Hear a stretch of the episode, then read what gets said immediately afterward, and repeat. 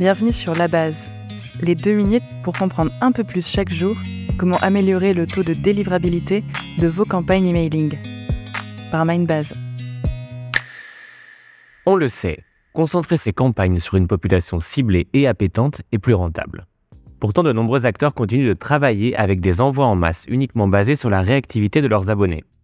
Mais à l'heure où les informations d'ouverture sont de plus en plus parasitées par les restrictions autour de la confidentialité, Apple par exemple, mais bientôt Gmail également, comment mieux cibler sa communauté sans avoir les informations d'appétence?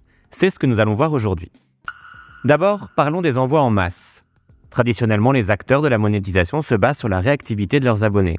Pour les webmails américains, plus sensibles à l'engagement de leurs abonnés, le curseur sur l'activité est placé sur les ouvreurs les plus récents, entre 30 et 60 jours. Pour les webmails français, où le taux de plainte est roi, il est plutôt placé autour de 60 à 90 jours. Malheureusement à l'usage, sur les Américains, l'ouverture n'est pas forcément un bon indicateur d'engagement. Et sur les Français, l'extension de la cible à 90 jours augmente les frais de routage pour une diminution uniquement virtuelle de l'insatisfaction des abonnés. Voyons maintenant comment repenser sa politique d'envoi. Pour mieux cibler ses abonnés et de facto optimiser sa rentabilité, il faut donc mieux les connaître. Cela passe tout d'abord par avoir des informations déclaratives, soit collectées au moment de l'inscription, soit enrichies via des opérations sur votre communauté. Toute base, qu'elle soit en propre ou en régie, et qui ne contient que les emails, doit être proscrite. Si votre démarche est de rentabiliser vos données, il faut pouvoir à tout moment connaître la population présente dans vos bases de données. Attention cependant, la RGPD est claire sur le sujet.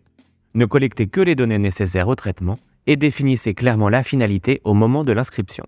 Donc, Comment segmenter sans connaître a priori les appétences de vos abonnés? Eh bien c'est là que vos informations déclaratives entrent en jeu. Prenons un exemple. Vous souhaitez envoyer une campagne de devis fenêtre. Réfléchissons d'abord à la cible. Il s'agit probablement d'une population de propriétaires.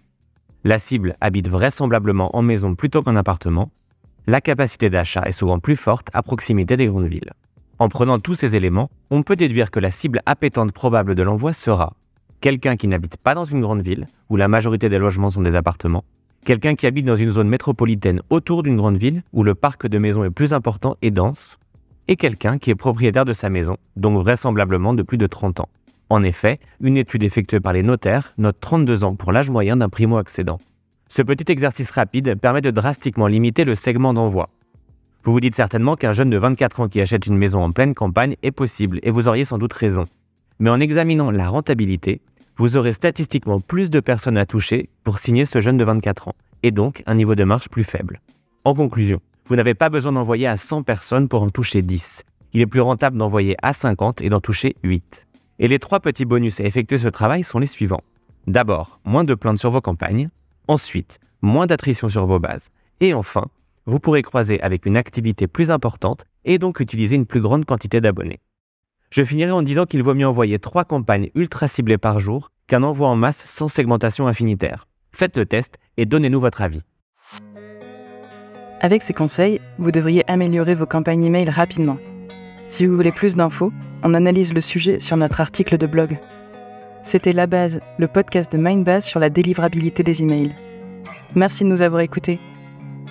Si cet épisode vous a plu, laissez un avis sur votre plateforme de podcast préférée.